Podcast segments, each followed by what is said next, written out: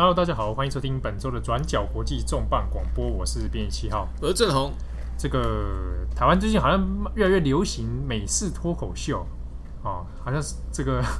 蛮多一些网络团体啊，会做一些脱口秀的翻译之类的。然后这几年好像蛮多人就开始会在网上传啊，然后随着比如说网飞啊这种平台出现，开始越来越多人在看美式脱口秀的节目这类东西。可能也是跟 YouTube 的兴起有关系啦，因为像小时候我们在小时候，可能是二十年前，二十年前每次脱口秀的片段可能就在新闻画面里面出来啊，可能今天呃 John Reno 可能访问谁谁谁，对，然后可能访问访问偶像啊或明星啦、啊、演员，通常这样就是一些小片段这样子。可是，在 YouTube 时代，就是包括像七号讲刚刚翻译啦。嗯，比如说这几年很流行的呃，John Oliver，或者是在更之前也是算是脱口秀界的啊王牌传奇，嗯，还有 John Stewart。哦，对呢，John Stewart。对啊，或者这这几年娱乐性比较强，像那个 Conan O'Brien。对啊，就是跟台湾苹果日报的动画师，跟一周看还是一动画还是什么？一，对对啊，动新闻啊，动新闻啊，对干的那个。对啊，那或者还有就是跟呃麦特戴蒙一直很很麻吉的哎。Jimmy Kimmel，哎，对，啊，对啊，所以这这类的人物开始慢慢出现了。以前早期台湾也有人想要做这种引进美式脱口秀，那个人叫冯光远。嗯，好，嗯，好啊。不过台湾那时候，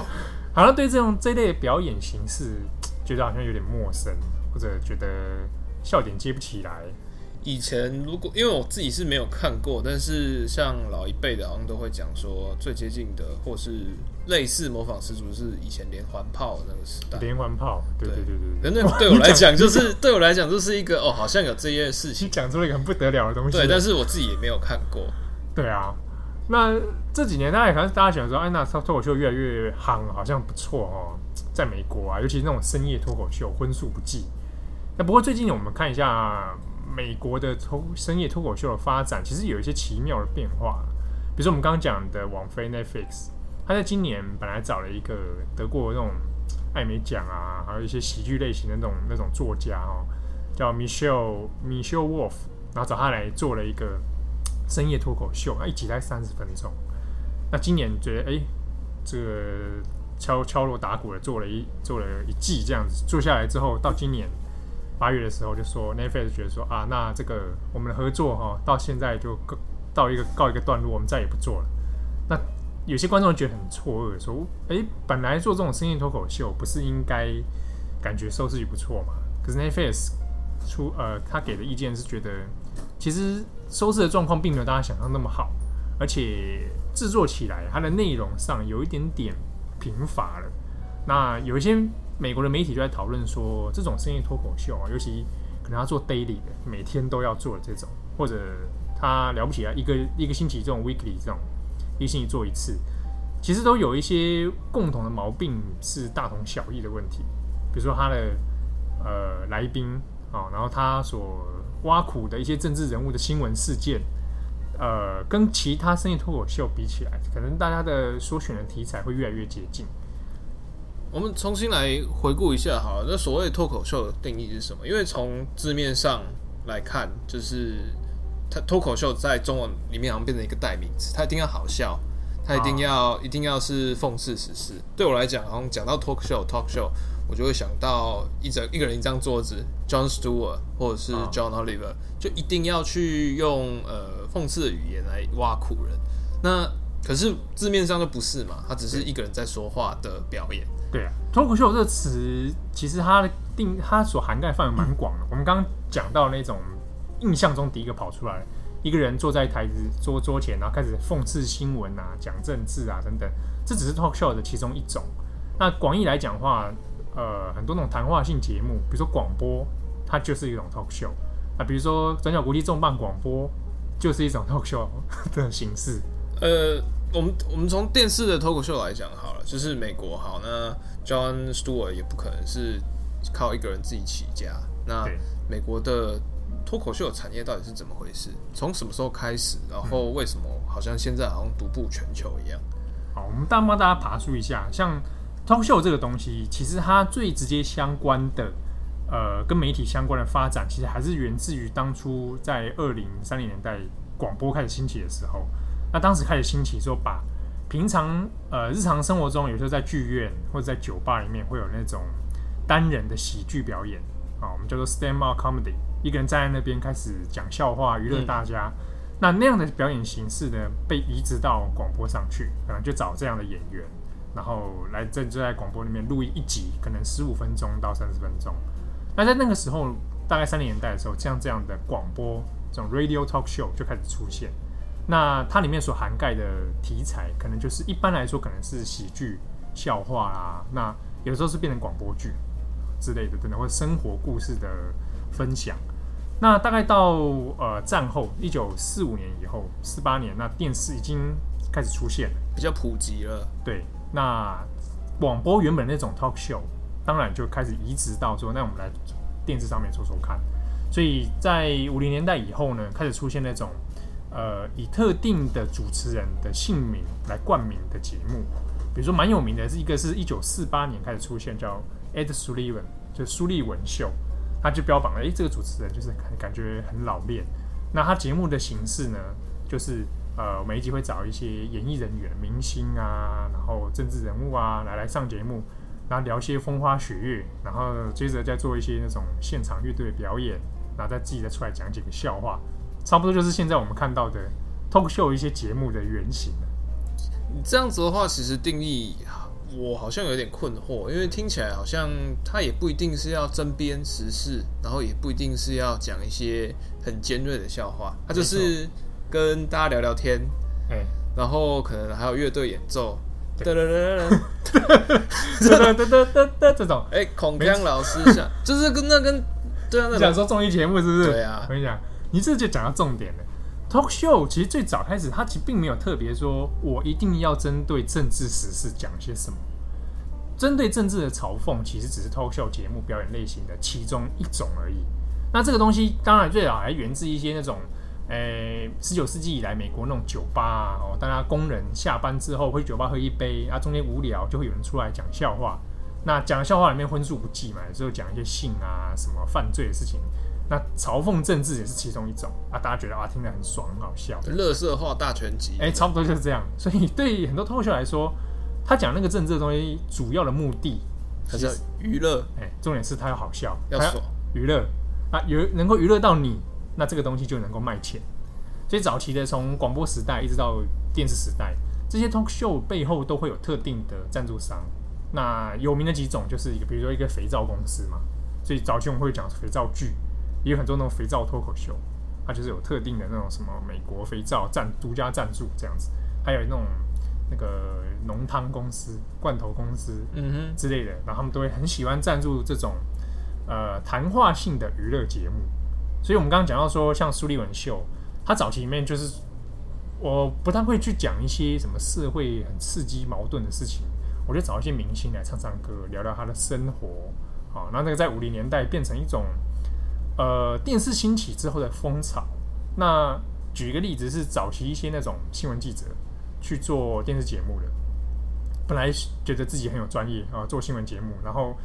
五零年代的时候也开始出现那种所谓的电视新闻调查报道专题秀，比如说像有有一个秀叫 C.E. Now，现在请看啊，就是很严肃的，我今天来做一个美国社会的问题啊，针砭时事啊，可是它收视率就是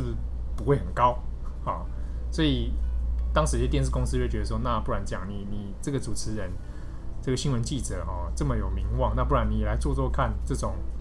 呃，搞笑的，呃，类型比较轻松幽默啊，那就请你来，也来做个 talk show。你在讲圣祖儒的故事吗？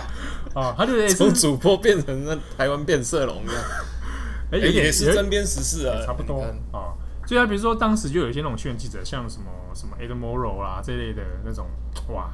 你要在偷渡你的偶像？没有啦，那莫那种人，对不对？这么严肃的人，哎，给他一张沙发坐在那里，然后来宾就找玛丽莲梦露，然后就开始两个对谈，啊，聊聊你平常生活怎样啊，开不开心啊，快不快乐啊？啊这不是跟刚刚一样吗？对，就是做成这种节目啊。这种节目在五零年代后的美国大受欢迎啊，大家觉得，郑州常觉得这样的节目就是好啊啊。而且早期有个特性哦，早期在特性上面不会像今天的这种深夜脱口秀这么针对政治事件啊，因为早期有一些赞助商有考虑到呃一些政治的压力，所以希望尽量你不要去批评到呃华府之类的。那这是在战后冷战时期的时候，当时媒体环境的一个特殊呃特殊现象。可是我们回归到现在近几年，应该说近可能十几年。呃，脱口秀的 talk show 的那种对政治的力道，好像看来越来越强。这一点其实跟呃美国媒体环境的变化有点关系。比如说，呃，它的怎么说？它的那个背后的赞助商的集团化，变成越来越多的赞助商集合在一起。那你可以去同时攻击政府没有关系，因为他他会认为说，我如果去钳制你的话，反而对我自己是一种伤害。可是，如果放一个出口让你去讲，它反而还有娱乐效果。那有娱乐效果，就能够为我带来很多收视率。那最主要目的还是赚钱。我们好像从诶、也可能是因为网络的发展啊，就是从大概过去二十年，然后特别是好像从九一之后，类似的呃深夜脱口秀好像越来越严肃。因为我印象中，比如说好了，呃，到很后期，我常常。我们网络上疯传，都会看到 Jon Stewart 先讲一个笑话，然后突然很严肃的跟你讲，就是诶，伊斯兰不是这个样子，或者是说哦，美国在海外其实做了很多坏事，嗯嗯嗯，就开始常常会一个笑话，然后突然很严肃的状况，对，好像要告诉你一些启示，对，而且后来随着政治的状况越来越嗯，怎么讲分裂，那比如说呃，过去两年，我们以前我们以前好了。看呃，Jimmy Kimmel，他都是跟好莱坞的啦、NBA 的啦，每天都在打比赛啊，玩恶搞啦，对啊，然后在街上好莱坞星光大道上面乱乱乱找路人那边。访问，对啊。可是后来，比如说呃，前阵子他应该是他的小朋友，就是可能心脏有问题，然后所以他在节目上也是很严肃，然后很很认真的讲，就是美国的健保政策确实出了状况。那或者是说，还有这样移民的问题等等等，他也开始在涉及一些有所谓争议性的。对啊，还有还有一个很明显是 LGBTQ 的议题，其实很多脱口秀都很喜欢拿出来拿出来讲。对啊，其实像这种现象，的确是蛮有趣的，它跟美国政治社会的那种分众有一点点关联啊。但是你要说我们具体去讲出为什么会有这种导向，其实。我觉得还还有一点需要去有分析的空间，对。但是应该这样讲说，对于这些脱口秀而言，它背后运作的逻辑其实还是主要在商业资本逻辑。所以我们前面讲说，Netflix 把一些脱口秀决定终止合作，哦，然后甚至是我们前面刚刚有提到那个 Conan Bryan，呃，他的节目其实很受欢迎，TBS，可是他从二零一九年开始，他节目要从一小时缩到变三十分钟。那主要还是因为收视族群在流失，所以呃，一个节目它要走向什么样的方向，然后什么节目该做不该做，背后的运作逻辑还是来自于盈利这件事情。我们现在回顾来看，我们自己呃，以台湾好了，就是 YouTube 上常出现的几个脱口秀的影片或视频，一些紧紧急啦，就是好像都还是以所谓的自由派比较偏 liberal。的那一些主持人，对，呃，我们先不要讲英国来的 John Oliver，嗯嗯，那比如说像过去 John Stewart，然后或者是说 Jimmy Fallon，Jimmy Fallon，然后还有呃，还有像那个叫什么啊，Colbert，呃，Stephen Colbert，对，那好像还有谁？啊，Conan 也算是一个，对，就是他们好像类型都比较类似，或者像南非的啊，Traver，对，就是好像大家嗯。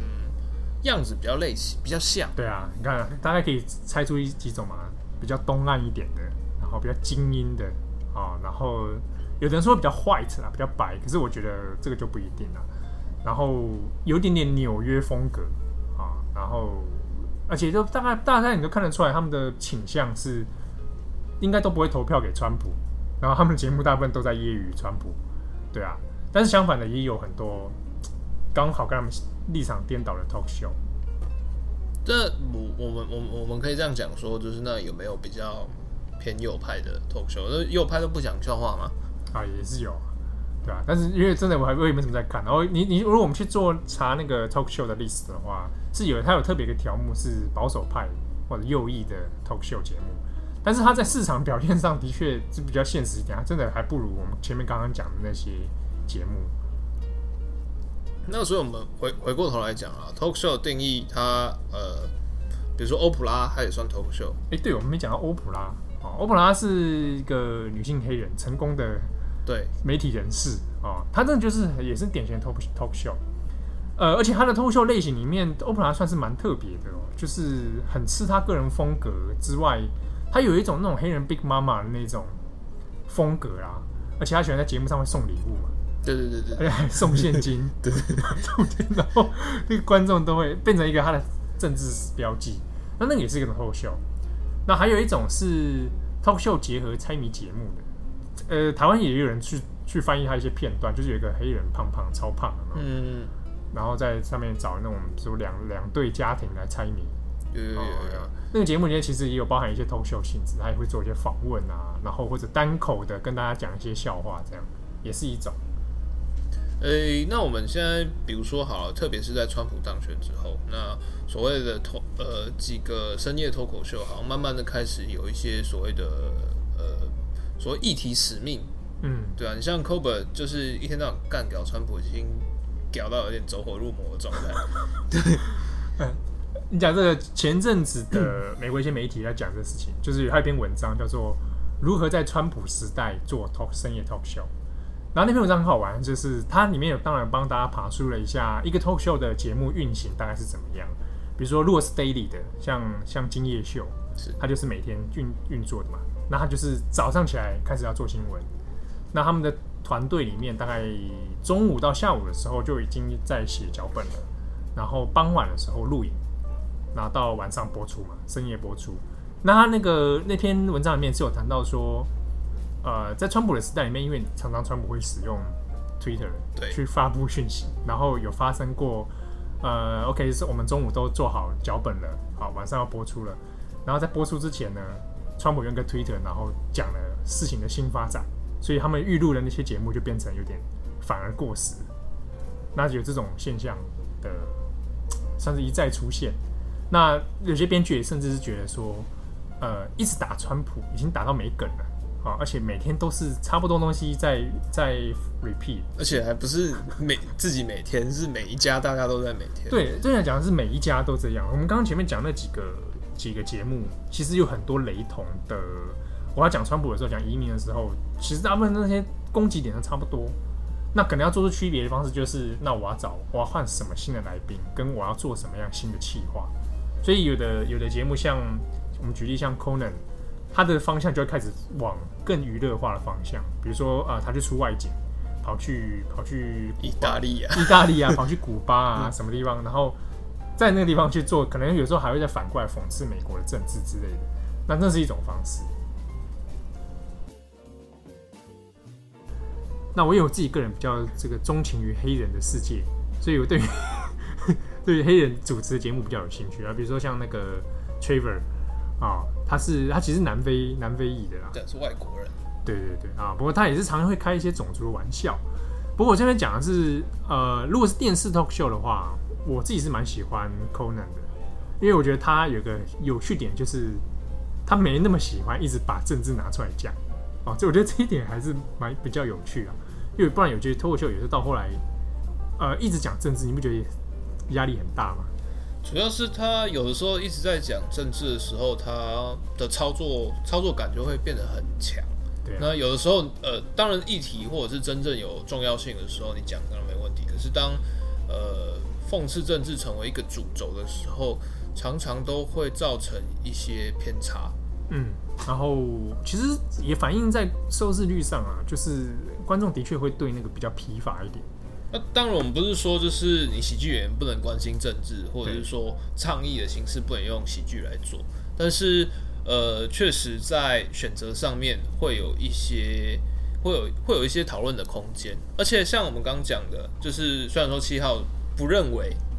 美国电视的主流的呃 late night talk show，比较倾向白人，但是我们自己算一下，呃，我们目前可以看得到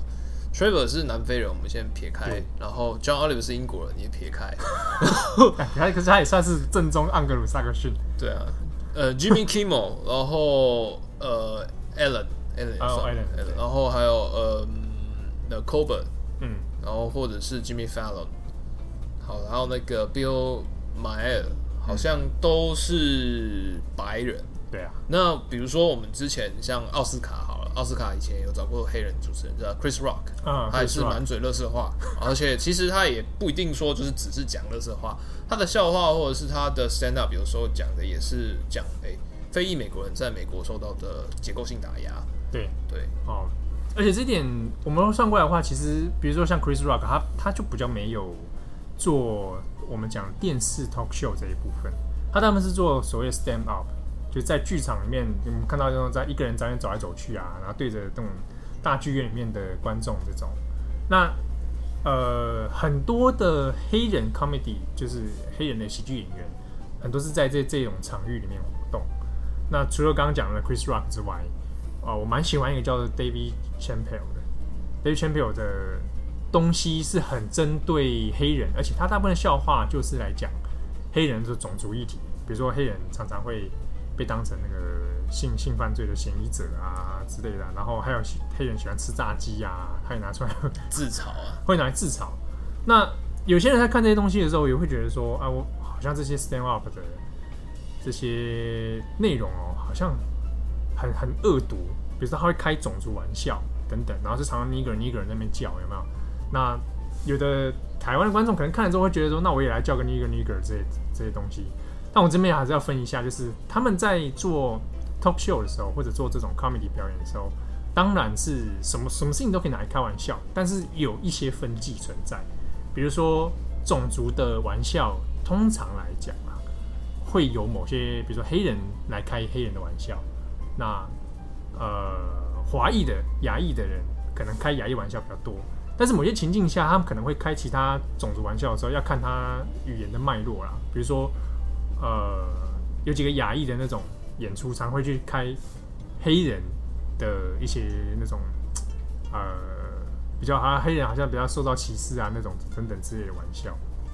那另外一个是近几年我们看到讲白人黑人之外，其实亚裔的脱口秀明星其实有越来越多，慢慢开始冒出来了。比如说近年的有一个欧阳吉米，你有看你有看过欧阳吉米吗？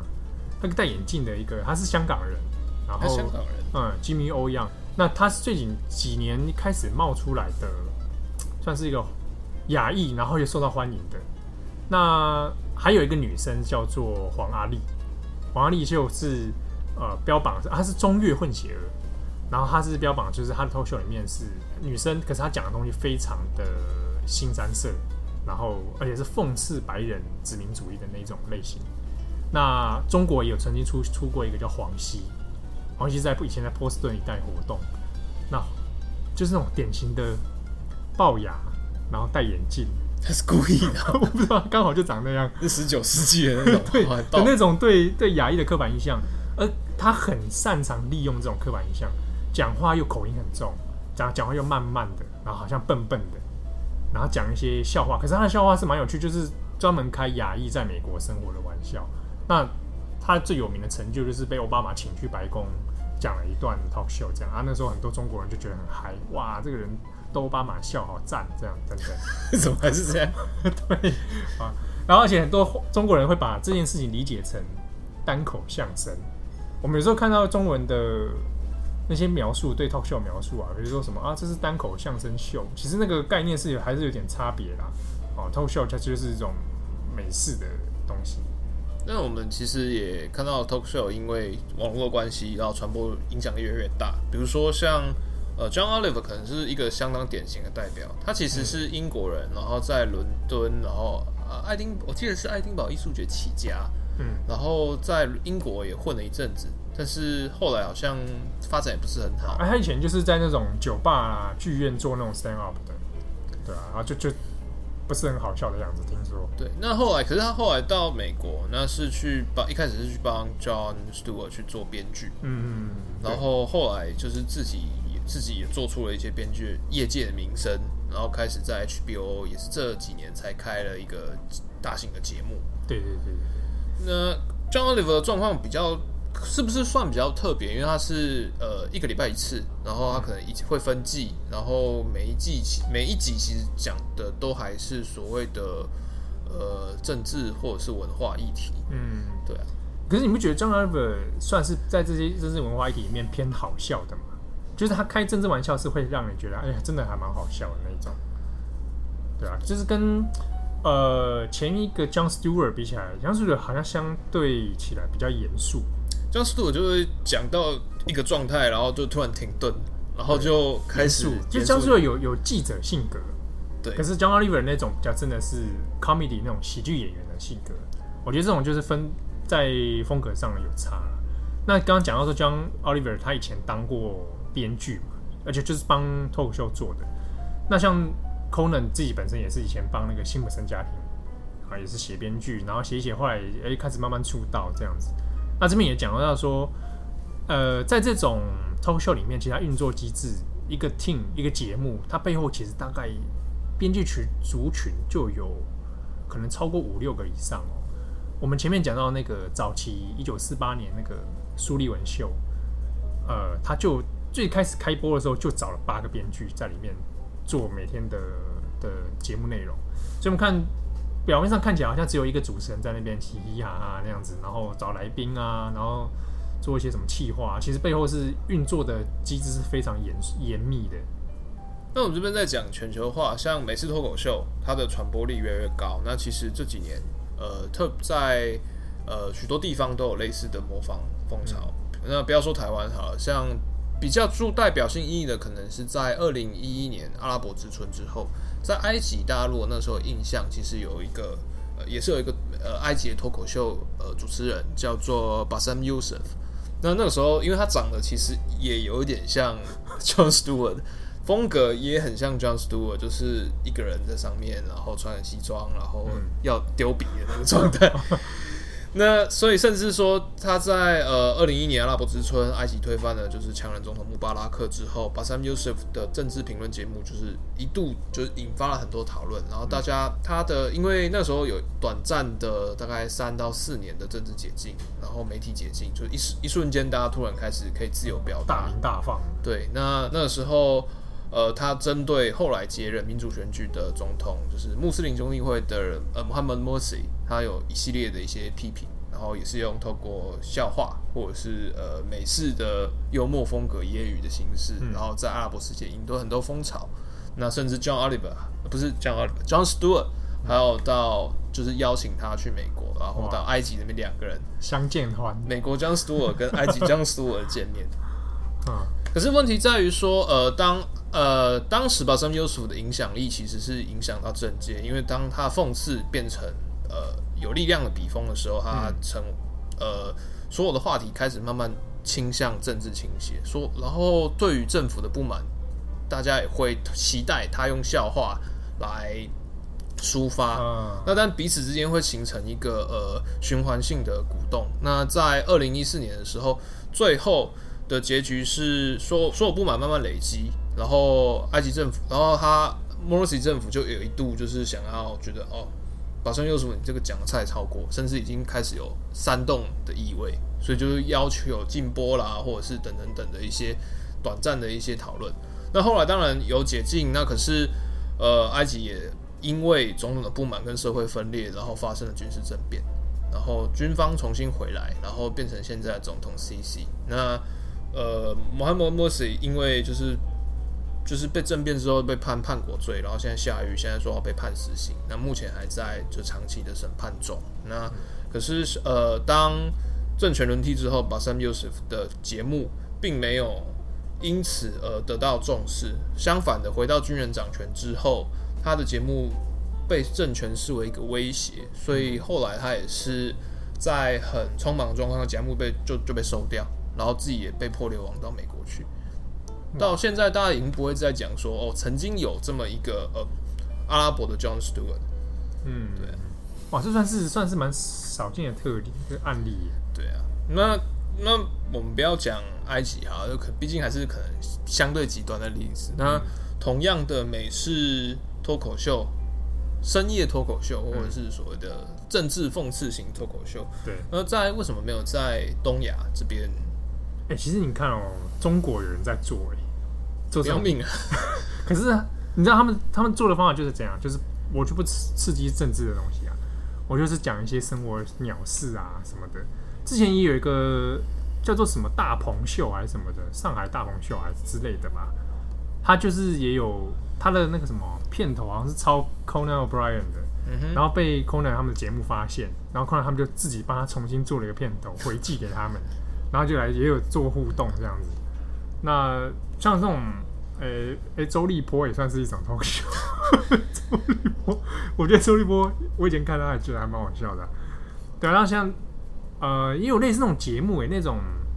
什么吐槽大会啊，中国有个吐槽大会什么的，它的走向风格就有点要走那种美式脱口秀